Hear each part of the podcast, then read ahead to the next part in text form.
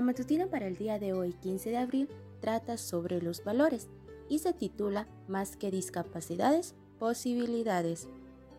Así que de ahora en adelante no consideramos a nadie según criterios meramente humanos. Segunda de Corintios 5:16. Cuando Christopher River tuvo el accidente a caballo que lo dejó incapacitado, recibió el apoyo incondicional de su esposa Dana.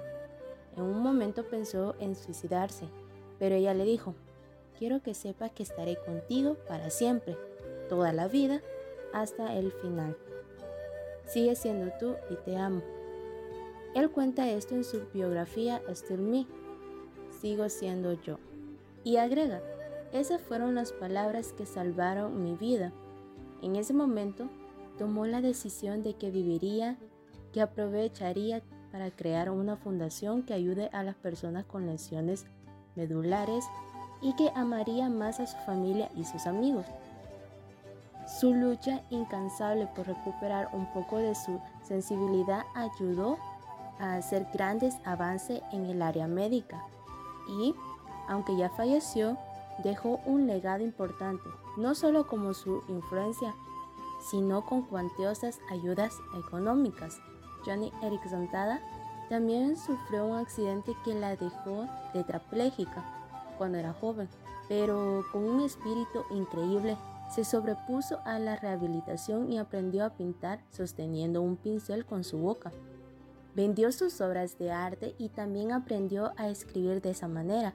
Ha publicado más de 40 libros, grabado varios discos de música y hasta protagonizado una película sobre su vida. Además fundó Johnny and Friends, una organización que busca promover el ministerio cristiano entre las personas con alguna discapacidad física.